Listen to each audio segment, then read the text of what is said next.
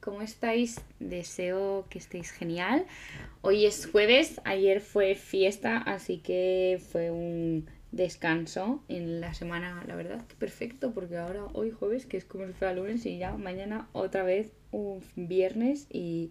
así las semanas se llevan mucho mejor. La verdad es que yo ayer pasé el día mm, súper acompañada y con un planazo. Fuimos a, ver un museo y luego a comer con amigas y a charlar y a estar a gusto y disfrutando de la ciudad de Madrid, que es que es maravillosa y cada vez me encanta más. Y eh, vengo con, con un tema súper interesante que, mm, que creo que no va a dejar indiferente a nadie que, que lo escuche. Pero tenía muchas ganas y llevaba mucho tiempo pensando cómo hablar de este tema.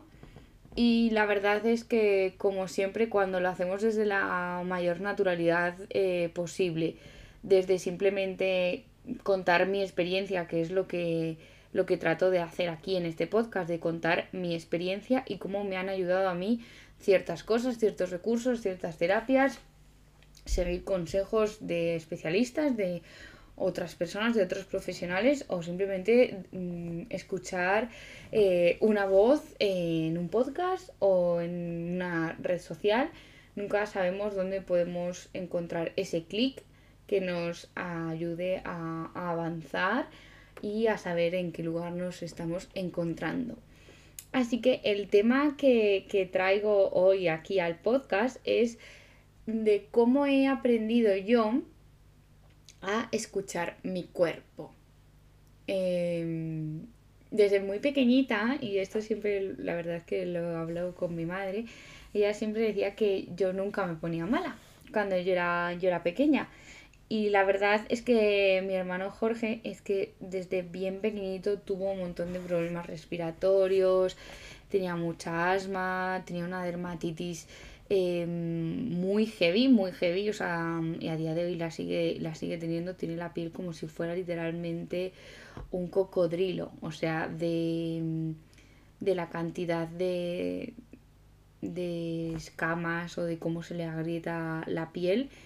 Y desde bien pequeñito esto le sucedía y mis padres han estado de cabeza toda la vida em, con él, toda su infancia, con médicos, a urgencias porque le daban ataques de asma muy fuertes y tenían que ponerle Ventolin. Me acuerdo que, que llevaba un lo que nosotros llamábamos trompeta, porque llevaba un inhalador eh, portátil para cuando le daban los ataques, porque cuando los niños son pequeñitos y les ponemos el Ventolin el inhalador no, son capaces de absorber bien el medicamento y, le ponían ese inhalador portátil que era como una especie de tubo que luego llevaba una mascarilla y entonces así le ponían el inhalador. Y, y tenía muchos problemas porque además mi hermano era súper inquieto y no paraba y a mayor actividad que tenía mayores ataques de asma le daban y era como eh, mi madre siempre decía, menos mal que tú nunca te ponías mala porque si no ya nos, nos moríamos literal con los dos, ¿no? Eh, en casa eh, malitos. Y la verdad es que yo siempre de pequeña, la verdad, pues he tenido los típicos catarros, tuve la varicela, pero así no nada más reseñable ni nada más a destacar hasta que llegó mm, la, la regla aproximadamente creo que me bajó como con 11 años aproximadamente eh, en el cole, no se me olvidará, eh, y era como Navidad, yo creo que era invierno y estaba a punto de llegar la Navidad o algo así. Y, a partir de ahí eh, mi salud fue como, como para atrás. Toda la fortaleza que yo había tenido durante los primeros 12 años de vida fue como empezaron a salir un montón de cosas y mm, yo estoy completamente segura que no, no tenía que ver con, con la menstruación, sino con el hecho de que me hacía mayor, maduraba y los problemas los veía de otra manera y por lo tanto mi cuerpo me empezaba a dar señales de cosas que tenía que ir mejorando. Y una de las cosas que más eh, guerra me han dado eh, fueron las migrañas. Las migrañas entre los 15 y 19 años fueron algo eh, heavy, heavy, heavy, heavy. O sea, a mí me daban unas migrañas y sobre todo cuando iba a tener la menstruación me, me daban un dolor de cabeza, pero de como si me tuviera un taladro dentro, que era horrible. Yo, mira, lo, lo verbalicé y se me ponen los pelos de punta, porque es como si tuviera el dolor, ¿no? Em, tenía un dolor de cabeza como una presión súper fuerte, como si me apretaran mm, mm, las dos partes estas externas de la cabeza. Y yo solo quería estar eh, en mi cama, a oscuras y, y, en silencio. O sea, no podía escuchar, es que ni un ruido de, de una llave de una puerta. O sea, era eh, muy heavy los dolores que tuve de, de migrañas durante esos, esos cuatro años y yo no entendía, eh, fuimos al médico, fuimos al neurólogo, eh, me derivaron, me hicieron un escáner, em, me hicieron un TAC em, y simplemente lo que me dijeron era, era, que eran migrañas y que en algunos momentos de nuestra vida a veces son más fuertes y que incluso si en mi familia había personas que ya tenían migrañas, eso era probable que yo los fuera a tener ya toda la vida, una vez que se habían desarrollado, y yo era como, no me puedo creer que esto no haya una solución y que yo vaya a vivir con estos dolores cada dos por tres, porque encima eh, yo tenía asociado que la mayoría de las veces, cada vez que me venía la regla, era, eh, me venía la migraña. Eh, a esto le sumábamos que mis reglas eran abundantes, heavies, muy heavies, de que me daba anemia de la cantidad de sangre que perdía. Y mm, a mí me doy la regla una vez, una semana antes de que me viniera, me duraba una semana el periodo y me dolía una semana después. Entonces, eh, esos cuatro o cinco años de mi adolescencia fueron muy dolorosos en todos los sentidos, fueron agotadores y a eso se le sumaba la presión de, em, de los estudios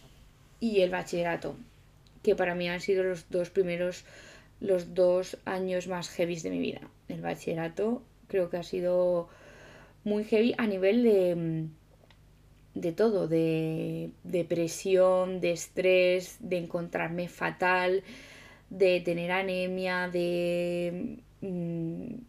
del ambiente familiar que hubo en ese momento, o sea,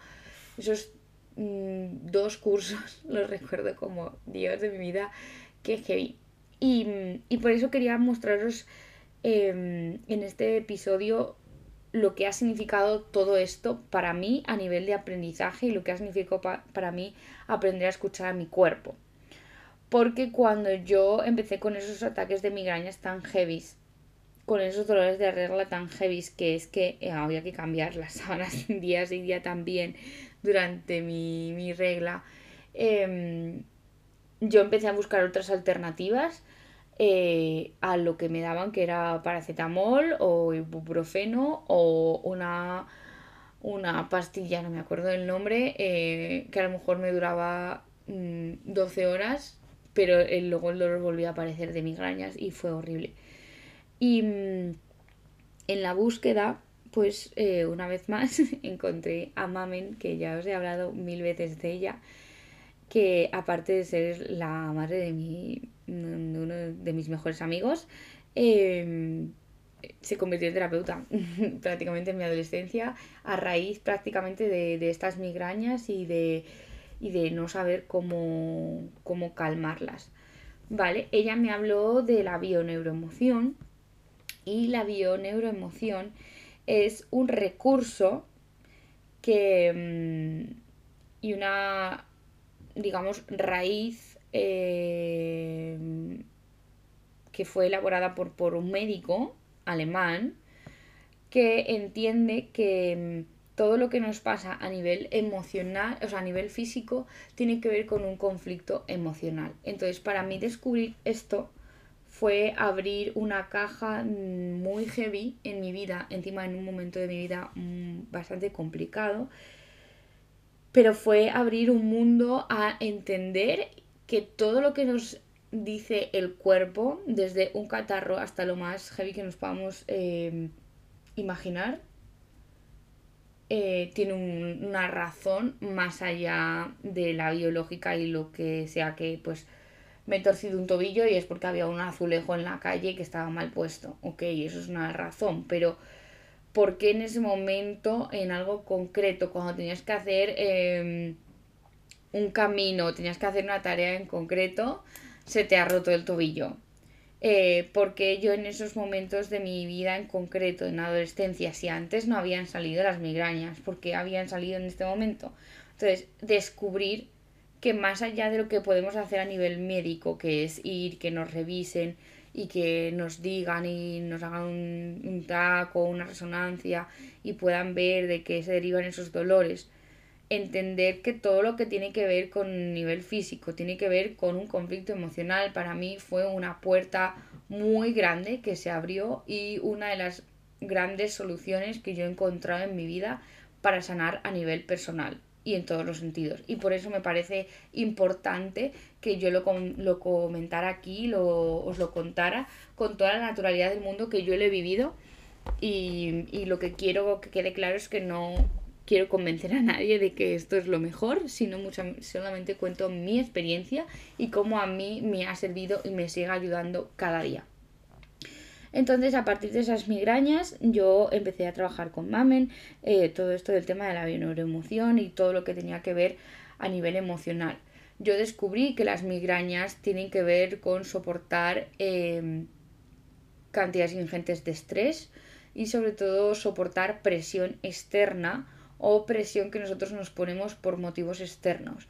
Em, coincidía perfectamente que yo estaba viviendo esos dolores heavy de cabeza con la presión del bachillerato. Para mí el bachillerato fue algo muy heavy. Para los que me estáis escuchando que no sois de España y no sé si lo llamáis bachillerato, el bachillerato es, son los dos cursos al acabar la educación obligatoria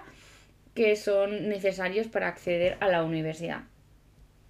Entonces hay una prueba que se llama selectividad, eh, se la ha ido llamando de diferentes maneras dependiendo del gobierno, pero básicamente lo que hacen es seleccionar a los alumnos pasando un examen mm, bastante difícil, aunque yo digo que si pasas el bachillerato pasas la selectividad, pero la presión que tú tienes durante dos años para que te preparen para ese examen, eh, el discurso de los profes si no sacas esto, ta, ta, ta, o sea, hay que tenéis que prepararos y esto, o sea, el, nivel de presión que hay en esos dos cursos es heavy, heavy, heavy. Y, mm, y yo tenía una presión horrible eh, desencadenándose en que yo eh, segundo de bachillerato mm, me volví toda la niña salvaje que no había sido en mi vida y salí de fiesta como la que más. Y, le di mm, durante los dos primeros trimestres em, yo decía si voy a tener esta presión igual con las migrañas que me está costando mi salud pues por lo menos salgo de fiesta y me pego las farras de mi vida y ya eh, Dios dirá, o sea, había llegado un momento que yo había tirado la toalla porque no estaba bien a nivel físico, no estaba bien a nivel emocional y, y tenía mm, perdida toda esperanza. Entonces, encontrar esta solución de que eh, todas esas migrañas venían derivadas del estrés que yo estaba absorbiendo por mis circunstancias personales de ese momento, fue entender de que yo tenía el poder de cambiar la forma en la que estaba afrontando eh, esa situación, ese problema, ese conflicto. Entonces, eh, fue un cambio de chip radical y heavy nivel que a mí me quedaron seis asignaturas en bachillerato, en el primer y en el segundo trimestre. Y creo que hay total de ocho en segundo de bachillerato. Y a mí me habían quedado seis en abril, que es a dos meses de que llegara el examen final de, de selectividad. Y literal, cuando yo entendí esto y empecé a trabajar en mí ese trimestre, me saqué, me saqué el alma a estudiar porque entendí que la presión literalmente había podido conmigo, yo simplemente había absorbido la presión y no estaba em, mirando mis capacidades y que yo podía con eso y más y sobre todo que, había logrado que la emoción contaminara mi nivel eh, físico en todos los sentidos. Entonces, entender esto y empezar a escuchar a mi cuerpo, empezar a escuchar lo que yo necesitaba, los conflictos que yo tenía que sanar a nivel emocional, empecé a sanar en todos los sentidos y literal, eh, ahí están las pruebas, en dos meses, en un mes y medio, saqué el curso entero de bachillerato. Y mm, no pude presentarme al examen eh, ese mes porque, mm, porque me dejaron con una asignatura. Eh, con un cuatro y pico, o sea, es que lo voy a recordar con rabia, pero yo creo porque el universo tenía preparado los múltiples aprendizajes que luego tuve en mi primer año de universidad. Y, y pude acceder a la universidad ese mismo curso, o sea, lo que pasa que hubo un antes y un después de entender lo que mi cuerpo me estaba diciendo de Catherine, llevas viviendo tres años eh, una presión muy heavy y esto o, no te, o te damos unas buenas migrañas que te hagan replantearte qué es lo que estás haciendo con tu vida. O esto puede ir a peor. Y la verdad es que fue un antes y un después para mí. Eh, yo hice el examen en septiembre de ese curso, accedí a la universidad el primer año y no a la plaza que yo quería de, de la universidad que yo quería, que era la pública, pero tuve la oportunidad de que eh, mis padres eh, me pudieron inscribir en la privada y de ahí me llevó grandes amigas y grandes aprendizajes que, hoy estoy eternamente agradecida de haber podido eh, que se dieran así las cosas. Y luego en segundo curso de carrera ya me, me, cambié a la pública y también fue muy duro segundo y tercero de, de carrera porque las convalidaciones no se hacían hasta el final de carrera y fue como sacarme dos cursos en un año en segundo, pero bueno, em, a pesar de, ese dilema, eh, fue un gran aprendizaje de decir, las migrañas estaban desapareciendo. Y a día de hoy puedo decir que han desaparecido en un 95% y cuando sí que estoy sometida a mucho, mucho, mucho estrés de trabajo, de tener conversaciones difíciles, de tener que hacer negociaciones complicadas, sí que es verdad que em, aparecen estas migrañas, pero enseguida mm, sé que me relajo, que me tengo que tomar mi tiempo, que tengo que escucharme, que tengo que, que hacer caso a lo que me está diciendo mi cuerpo de descansar y de ver con perspectiva lo que está sucediendo y la verdad que para mí ha sido un antes y un después aprender a escuchar mi cuerpo de esa manera. Ese fue el primer paso en el descubrimiento de cómo el cuerpo nos puede estar dando avisos de lo que está sucediendo. Pero el universo, como siempre, es infinito en sus posibilidades y me tenía preparada algo mucho mejor, si se puede decir así, eh, que fue que mm, con creo que fueron 17, 18 años, justo en el, en el verano este que os estoy contando entre bachillerato y primero de carrera. En agosto en concreto, el día 15 de agosto, me lesioné la rodilla. Y os voy a decir de qué manera me lesioné la rodilla, porque fue de la manera más tonta y divertida. A la vez estaba en un concierto con mis amigos y el que ahora es mi pareja, que entonces no éramos pareja. Em, y estábamos saltando a tope, era un concierto de Melendi. y, y lo típico que saltas en un concierto y al saltar, cuando volvieron mis pies al suelo, mi rodilla hizo cracks. y eh, yo en ese momento sentí como mi rodilla había cascado, heavy, pero eh, no me moví del sitio. Seguí en el concierto ahí quietita, sin decir nada a nadie. Y cuando acabó el concierto, que nos tuvimos que girar para ir al coche, fue cuando literal me di cuenta que no podía caminar. Claro, yo a mis amigos no les había dicho nada, entonces eh, estaban flipando, en plan, nos, Cadi, nos estás tomando el pelo, ¿qué narices dices que te está pasando en la rodilla si nosotros no hemos visto que te pasa nada? Y, y yo se lo explicaba y no, no me creían, de se reían de mí. Y fue Mario, que es mi pareja, el que me cogió a costillas, a caballito, y me llevó al coche. Eh, eh, porque no podía caminar. Y al día siguiente yo estaba haciendo prácticas de monitora. Ahora me voy acordando según voy contando la historia, estaba haciendo prácticas en monitoría y tenía un día súper largo de campa, em, teníamos piscina, etcétera, y yo estaba con la rodilla que no podía del dolor, pero dije, yo para allá voy, yo me quedo tumbadita en la toalla allí haciendo pulseras con los peques, tal, no sé qué. Y eh, cuando llegaron como las 5 de la tarde del día siguiente, yo tenía la rodilla que parecía mi cabeza.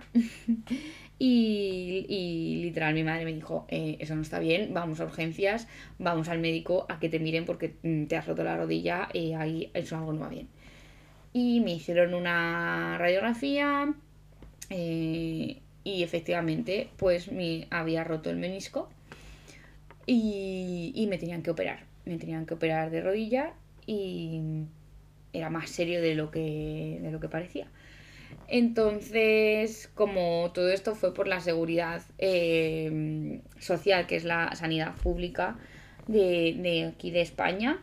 em, me dieron fecha para operarme eh, al año siguiente. O sea, esto fue en agosto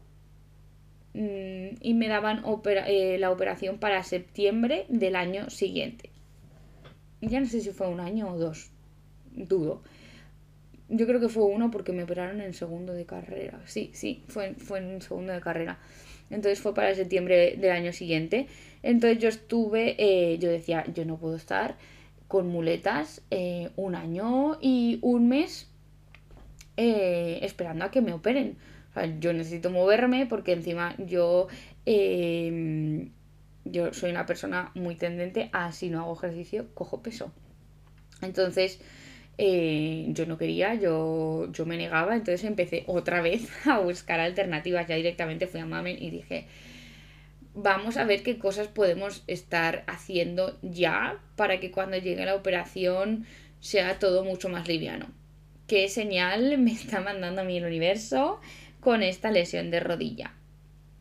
Y según la bioneuroemoción, las lesiones de rodilla tienen que ver con sumisiones y lealtades, dependiendo siempre de qué parte del cuerpo se encuentre eh, nuestra lesión, nuestra patología, etcétera. Tiene que ver con, eh, con la energía femenina o con la energía masculina, y si en concreto siempre la energía en izquierda tiene que ver con la femenina. Y eh, en concreto la rodilla tiene que ver con mantener lealtades y sumisión a algo o a alguien. Entonces yo empecé a, investigar, a ver qué era lo que estaba pasando en ese momento cuando yo me, me lesioné la rodilla, qué había pasado en los últimos momentos o em, situaciones de mi vida respecto a las lealtades o a las sumisiones. Y yo acababa de salir de una relación muy tóxica en ese momento. Bueno, acababa de salir. Estaba saliendo de una relación muy tóxica que, mm, que para mí ha sido mi, primera pareja, pero eh, a día de hoy ha sido uno de los mayores aprendizajes que yo he tenido en mi vida. Mm, pero fue muy, muy, muy tóxica en todos los sentidos. Em, era un quiero y no puedo, un contigo y sin ti. Em, y yo estaba enganchada a eso. Estaba enganchada plenamente a esa situación, a tener esas sensaciones, a tener esas movidas, a tener esos conflictos. En mi vida estaba atada literalmente. Y esta lesión se da justo en el verano que yo mm, quería romper, pero romper de no te quiero volver a ver en mi vida porque no me estás haciendo bien. Y entendí que dejar una relación así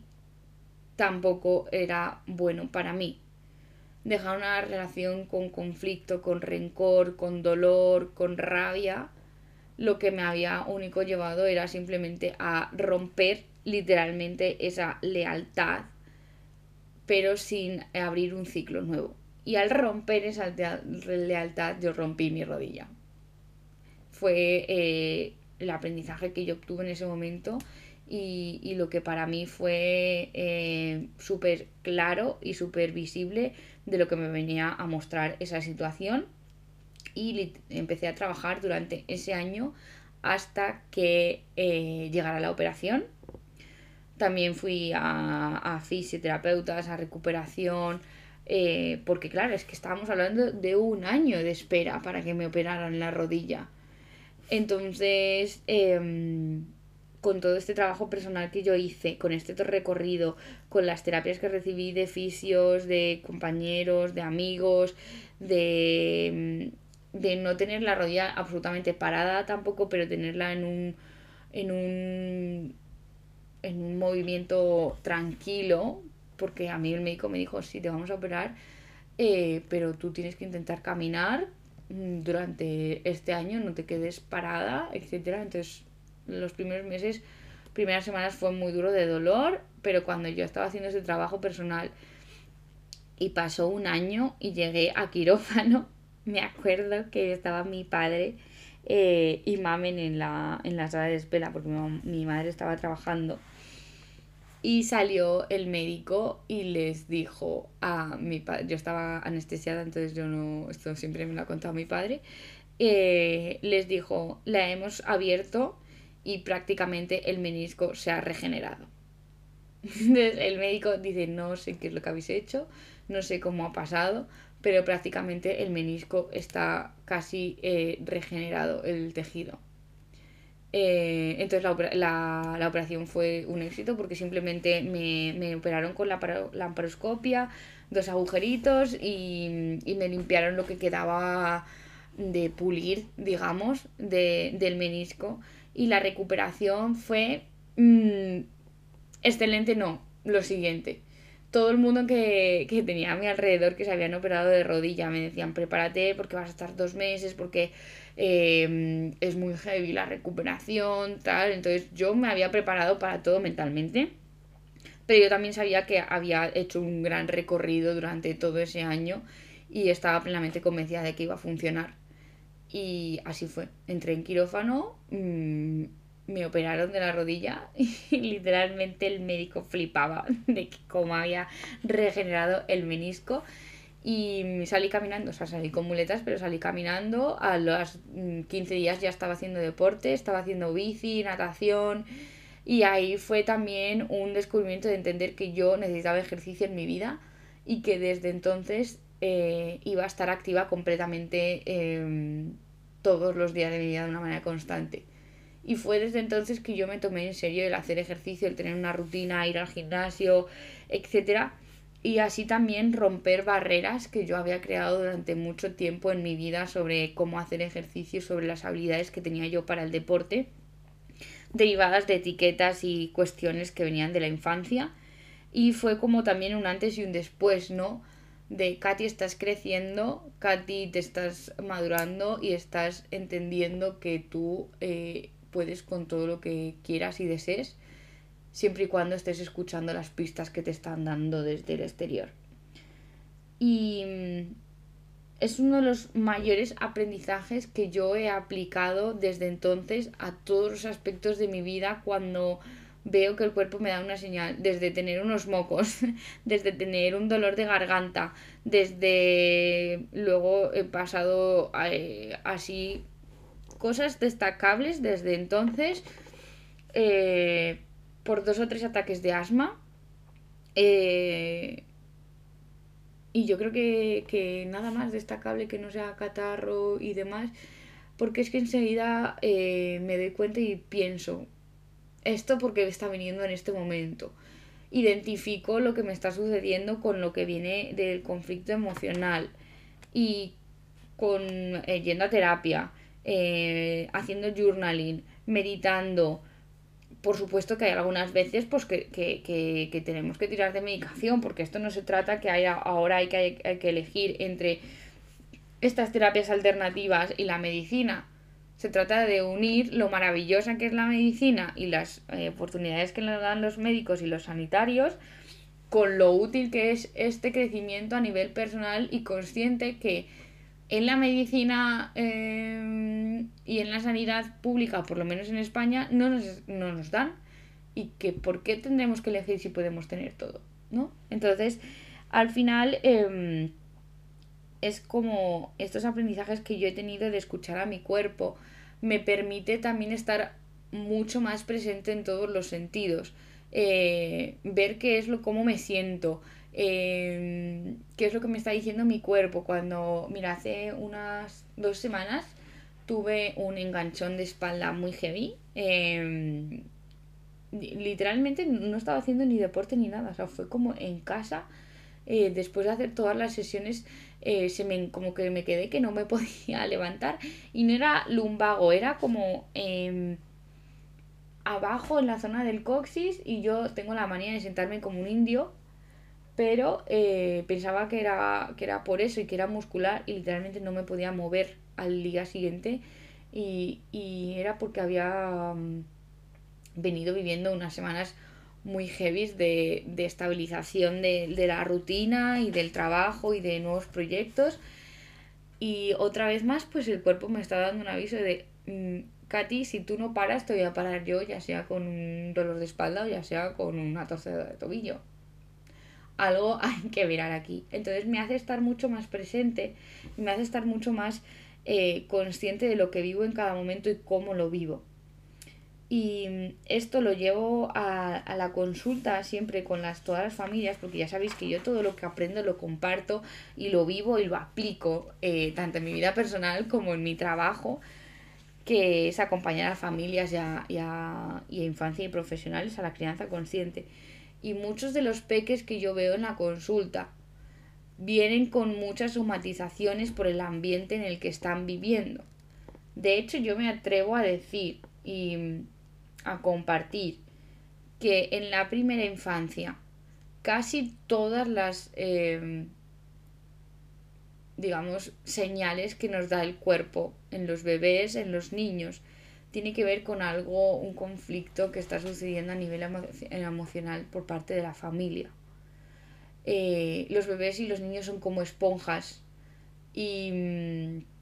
y absorben todo lo que ven, todo lo que oyen y la energía que esto yo muchas veces lo digo a los papás y a las mamás, por mucho que nosotros no le contemos a nuestro hijo a nuestra hija qué es lo que está pasando, ellos leen el corazón. Y los bebés muchas veces son esponjas literal que no saben drenar eso y su cuerpo, la forma de drenar lo que tiene pues es una bronquitis o un asma o un catarro o un dolor de barriga o una gastritis para poder eh, drenar todo eso que está sucediendo a su alrededor. Con esto vuelvo a repetir, no quiero que se me malinterpreten las palabras de, ah, ok, pero tú estás diciendo que no existen ninguna enfermedades. Sí, estoy diciendo que existen y que tienen que ser miradas y que tienen que ser observadas y que tenemos recursos para poder mirarlas desde otra perspectiva y para poder eh, mejorar eh, a escalas muy grandes y para eso os doy mi propia experiencia. Entonces, eh, esto es lo que tenía muchas ganas de compartir y la verdad es que se siente como muy liberador el poder haber hablado, poder haber eh, hablado de esto aquí con vosotros en este espacio que es mm, encantador y que me da tanta paz y sobre todo que me ayuda tanto a crecer en todos los niveles estar aquí delante de un micro y compartir estas cosas que hay veces que tenemos calladas por tabú, por miedo a que nos juzguen o por miedo a que nos digan que lo que nosotros hacemos está mal. Entonces, este capítulo para mí ha sido un reto eh, compartir esto y la verdad es que ahora me siento súper bien y deseo que que así lo acojáis y que empecéis a buscar esas señales que os está mostrando el cuerpo y si lo que quieres es que te acompañe en tu proceso a descubrir qué es lo que está eh, pasando en tu cuerpecito y lo que te estoy tratando de decir en este momento, ya sabes, aquí tienes em, el enlace a la web y a mi contacto para que podamos trabajar eso cuanto antes. Así que os deseo un feliz jueves, que tengáis una feliz semana y un abrazo mágico.